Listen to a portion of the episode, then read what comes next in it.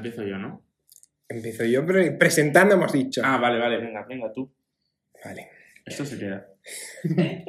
lo cortamos. Buenas, bienvenidos al segundo episodio de la segunda temporada de Ideas en Guerra. Hoy vamos a hablar de liderazgo político. Estás escuchando un nuevo episodio del podcast de Ideas en Guerra. Un proyecto desde el que pensar juntos para empujar juntos.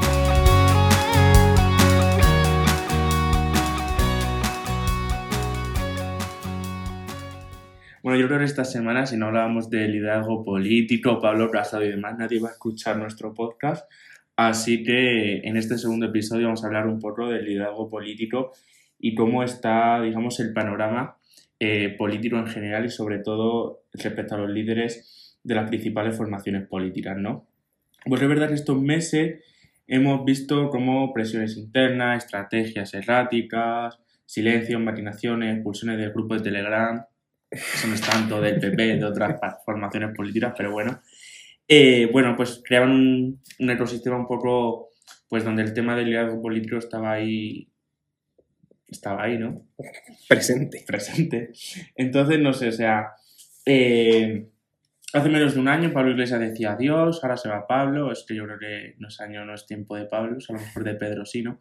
Quizás la respuesta esté en eso del manual de resistencia y queríamos, no sé, hablando Carlos, un poco, meter un poco un tema de, entre- eh, meter un poco el tema y no sé por dónde querías empezar en este sentido hablando. Pues habiendo visto hoy en el Congreso el aplauso de las hienas a Pablo Casado, yo creo que mejor empezamos Hoy, porque es miércoles, pero esto sale el viernes. Ah, bueno, esto lo hemos grabado un miércoles, por si había duda. Empezamos hablando de eh, las peleitas del PP y del adulto en la habitación que es eh, Feijóo. ¿Cómo era el libro de Rajoy? El de Política para Política- para. Lo recomiendo para que sea un libro de referencia en Génova 13 Me da este, esta. Navidad, este, sí, a mí también. Pero yo creo que, más que hablar así en términos graciosetes y tal, que está guay, eh, a mí me importa una reflexión muy interesante que se ha visto en estos días, que ha sido como, por un lado, en la derecha, yo creo que es un tema ya se viene hablando de ello, cómo en la derecha empieza a erigirse, a desarrollarse un liderazgo, vamos a decirlo así, rebelde, ¿no? Como alternativo, punk, se dice. Sí, ¿no? Eh, y en la- o sea, Ayuso. Y en la, y en la izquierda eh, se empieza a favorecer o se empieza, digamos, a defender un liderazgo basado en la gestión, en la solvencia, en las buenas palabras, en la calma, incluso en la forma y en el contenido. Y ya hemos dejado pues ese liderazgo anticasta, eh, líder de, de masas. Entonces, un poco cómo la rebeldía en cierta manera se ha vuelto de, de derecha, ¿no? Y eso, y eso también se ha visto un poco en, también en el papel, en el ámbito del liderazgo. Yo creo que había un libro que no he leído, pero que tengo pendiente, que he pedido, que me tiene que llegar, que es el de Pablo Stefanoni, que habla de la rebeldía se volvió de derechas, ¿no? Entonces, esa idea de el liderazgo en derecha hoy es ser rebelde, adiós a las mujeres con perlas, Rita Barbera, Bueno, Rita Barbera vivió mucho, vivió intensamente. rebelde en su momento y, y la forma de Eh, ser, ¿no? que Rita también fue, fue rebelde a su manera, que vivió intensamente, pero sí es verdad que mm, lo que representa Ayuso no es muy común en los líderes de derechas, por eso también sorprende que justo el ala que apoya o que se parece en las formas a Isabel de mi corazón, esté apoyando ahora mismo a Feijóo, A la derecha que es lo más opuesto, ¿no? Sí, Dentro del PP, claro. sí, Pero o sea, en ese sentido sí es verdad, pero un poco, o sea, el tema principal es cómo hay un cambio en la visión del liderazgo tanto de la izquierda y de la derecha y cómo tanto en un espectro ideológico y en otro se está primando unos ciertos atributos que antes eran propios del otro bloque ideológico. Y, y bueno, eso sí es verdad y también es verdad eh, que el otro día leía un artículo de Alejandro Solís en Público hablaba un poco de la crisis general que viven hoy los liderazgos entre los, los liderazgos y los principales líderes de los diferentes partidos políticos, como Pablo Casado.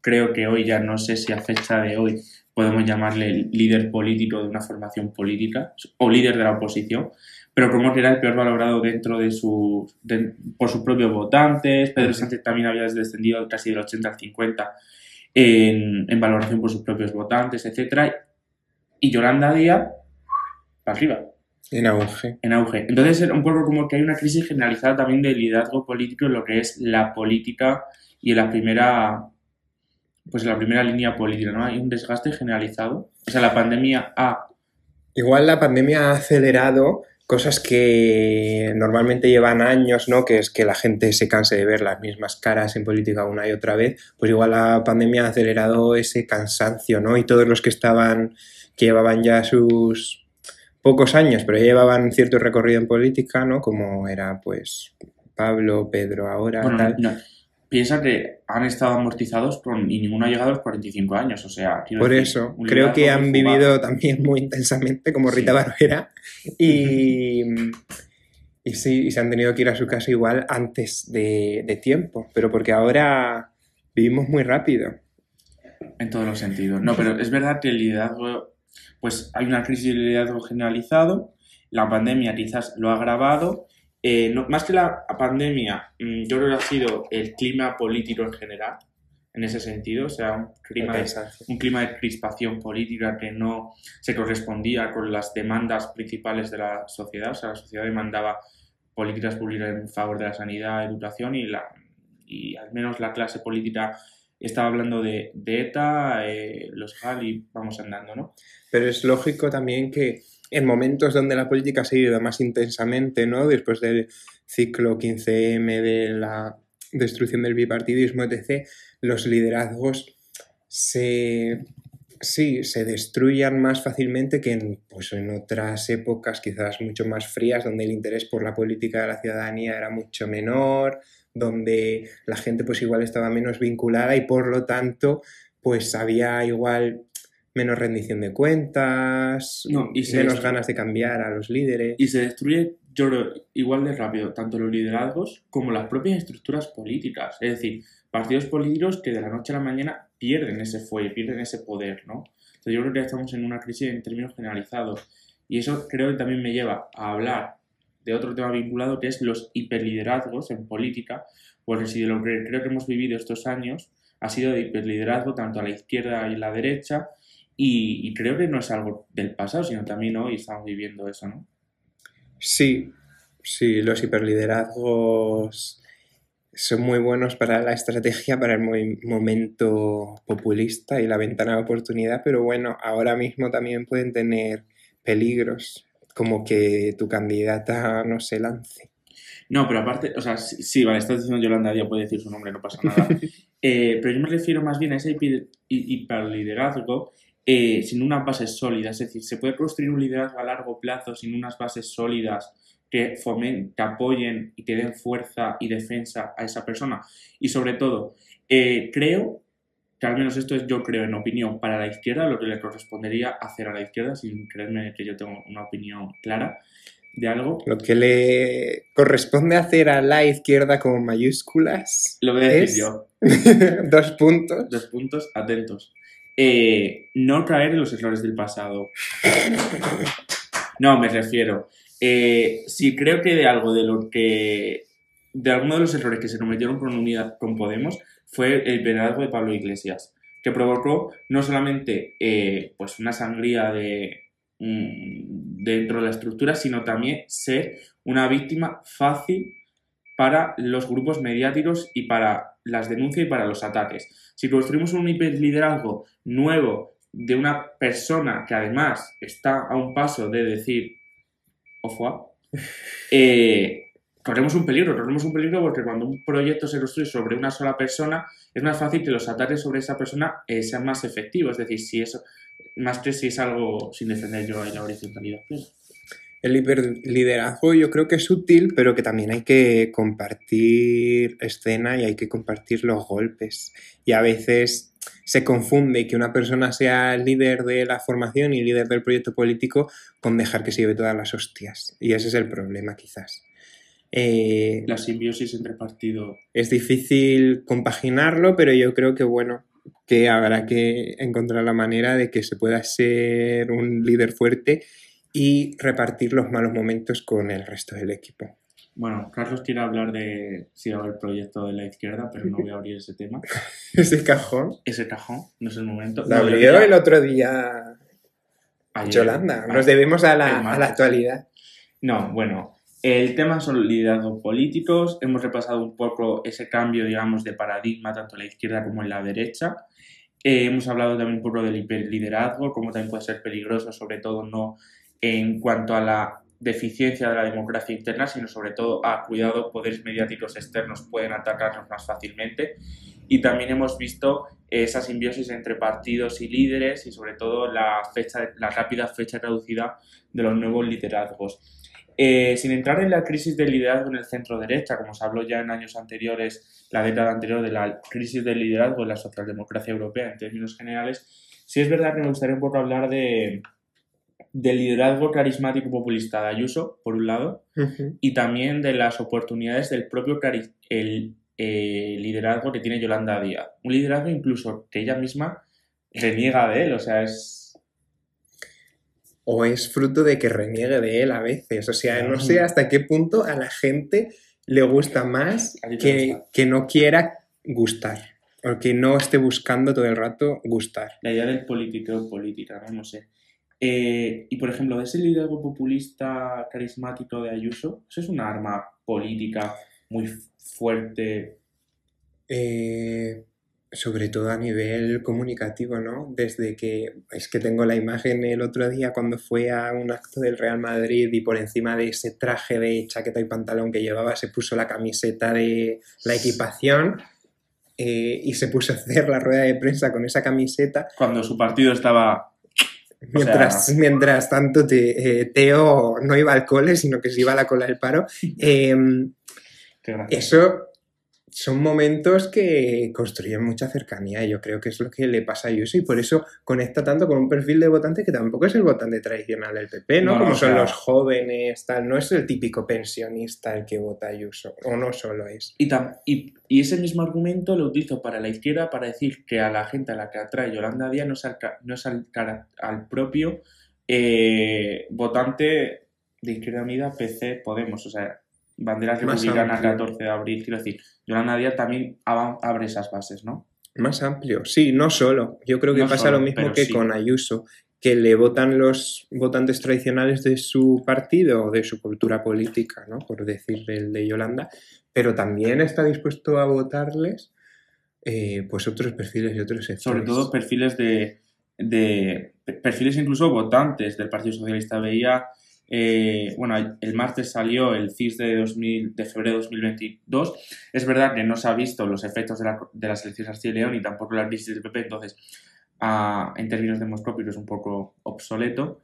Pero sí es verdad que Yolanda Díaz eh, es- está a un, 19 eh, perdón, a un 19% eh, de ser la preferida para ocupar la presidencia del gobierno, a un solo punto de Pedro Sánchez. Quiero decir, eso y ha ido en constante aumento, ya lo he dicho antes. Eso es relevante de que hay un liderazgo que gusta, sin que aún ni siquiera sea la candidata, que todo dice que sí, sin que haya una estructura detrás. Entonces ha llegado el, mo- el mun- el momento de los hiperliderazgos, de las estructuras políticas por otro lado. Hombre, no, no, no sabemos. Ojalá. respuesta. Bueno, y yo creo que no sé si os, de- no sé si os acordáis, yo me acuerdo porque mm, me acuerdo de algunas tonterías, eh, que bueno, que eh, Albert Rivera, ahora que estamos hablando de liderazgo y, Claro, y tiene tema, perfecto sentido. eh, no, que Albert Rivera dirige un curso de liderazgo político. Lo Mm. digo por si algún líder político, porque no sé si alguno del PP habrá Ahora casado, ahora casado necesita trabajo, yo creo. Pues, y, bueno, no sé, Carlos, si quieres a, a decir algo más de, de liderazgo, o sea, hablar así un poco en términos generales, alguna idea. Yo creo que si pronuncio otra vez la palabra liderazgo, posiblemente me muera. No hay sinónimos de la palabra liderazgo, he buscado un word referent. Bueno, alguno habrá, pero...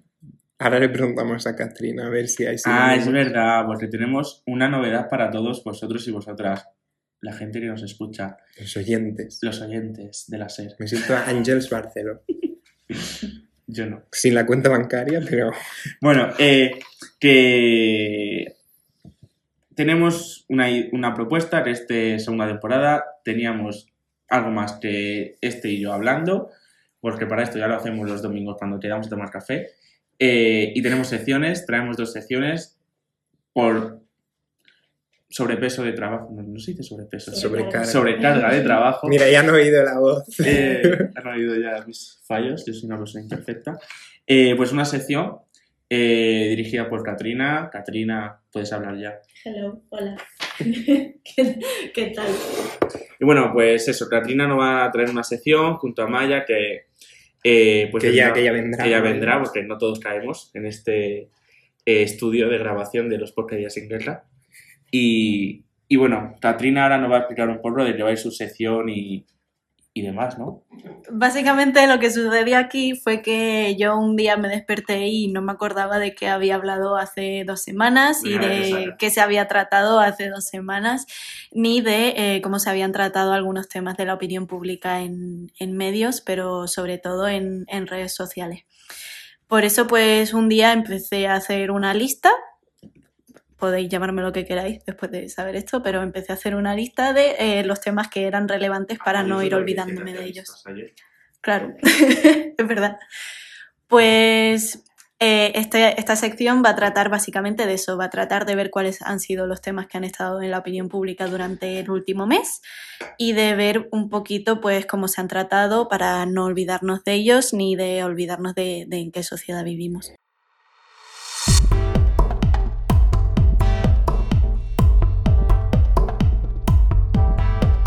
Bueno, pues toda esta retaíla comienza el 25 de enero cuando la Iglesia admite que un millar de inmuebles que puso a su nombre no eran suyos. Tengamos en cuenta que el 25 de enero, el día que salga este podcast, eh, habrá sido hace justo un mes. En esas fechas comenzaba a hablarse de un enfrentamiento entre la OTAN y Rusia mientras aún no sonaba el no a la guerra en redes sociales. Lo que sí sonaba eran tallugueiras y hay mamá en todas partes antes de que quien ganase Eurovisión al final fuera Chanel. Esto parece que fuera hace 50 años, pero la victoria de Chanel fue hace nada más y en concreto nada menos que hace tres semanas, el 29 de enero. El 30 de enero, un día más tarde, se trataría el cómo los espectáculos culturales y las decisiones sobre ellos están supeditadas al criterio de una élite que no tiene en cuenta la opinión de la ciudadanía en un programa hecho para la ciudadanía. En las tres semanas siguientes ya habríamos olvidado todo lo que tuviera que ver con campañas de bulos sobre macrogranjas, si obviamos el, el pequeño tema del asalto al ayuntamiento de Lorca el día 1. Y daríamos paso a nuevos temas. La OTAN y Rusia comenzarían las negociaciones para calmar el ambiente el día 2 de febrero o saldría una de las primeras encuestas del CIS que afirmaba que PP y Vox no lograrían una mayoría de procuradores y que el PSOE sería el gran beneficiado de las elecciones de Castilla y León, con lo que Twitter activó el modo politólogo. Este modo politólogo se mantendría activo durante un tiempo, ya que justo un día después, hace ya 20 días de esto, se aprueba la reforma laboral. Y ya sabemos que eso se convirtió en un campo de memes de casero y en lo que, en mi opinión, son tres bandos de indignados. Los de la izquierda que criticaban que era insuficiente, los de la derecha que se refugiarían en declaraciones de Federico Jiménez Los Santos y quienes se preocupaban por la calidad democrática en riesgo al no seguirse una disciplina de voto por parte de, de los diputados de UPN.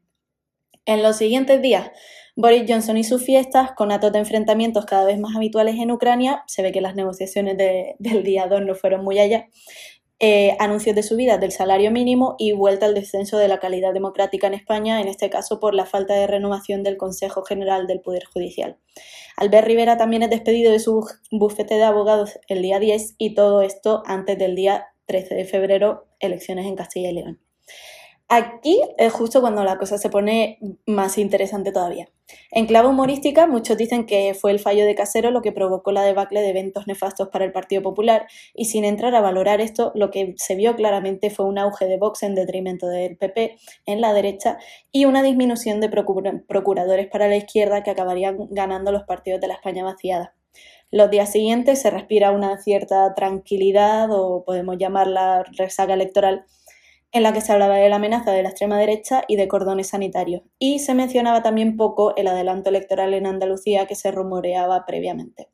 Cuando Luis Oriol dice el 14 de febrero en La Sexta que su estado emocional era de profunda pereza, parece que nos da dos días de margen antes de que el estallido de la guerra interna del Partido Popular con las filtraciones del miércoles pasado, o sea, tengamos en cuenta que esto ha sido el miércoles pasado y que ha aparecido un mes, y las declaraciones de Ayuso el jueves, día en que también vuelve al ruedo Ucrania con los avisos de tropas en sus territorios.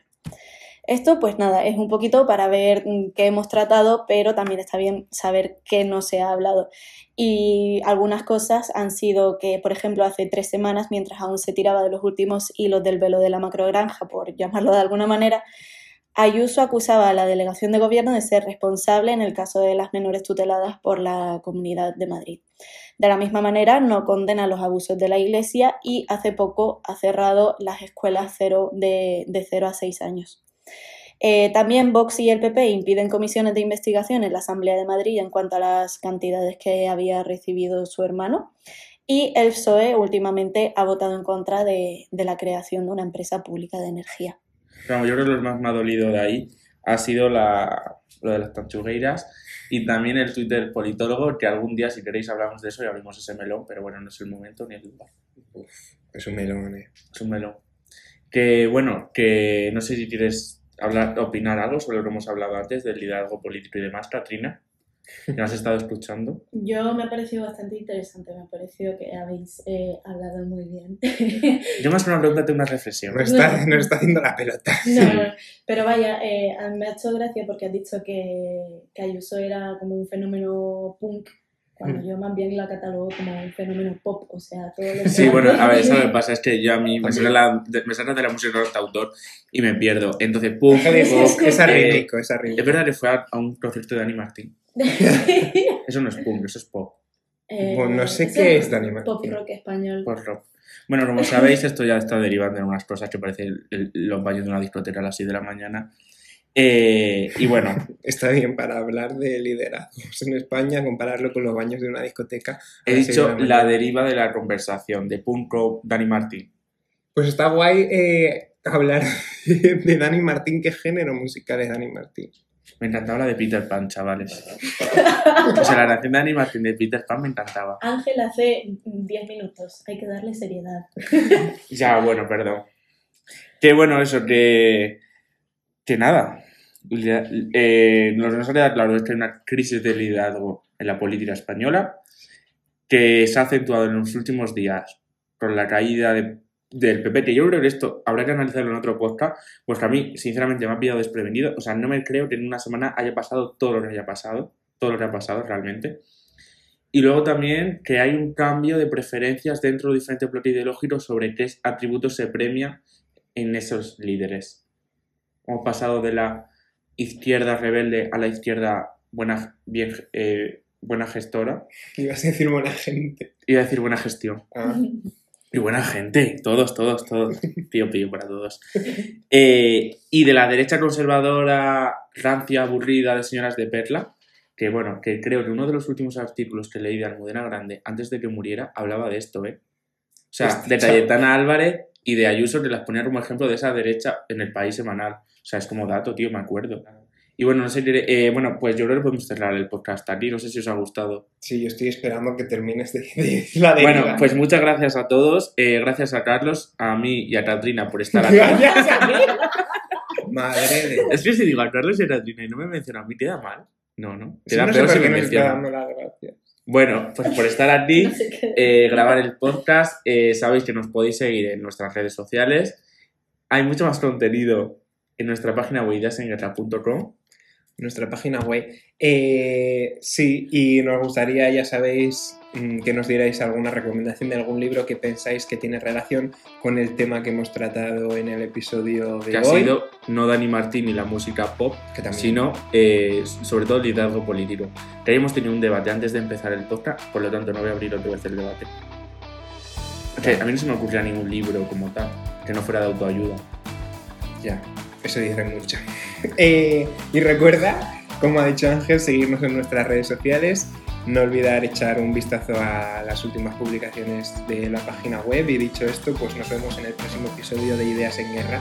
Un abrazo. Un abrazo. Hasta luego. Adeu, agur, en plurinacionalidad.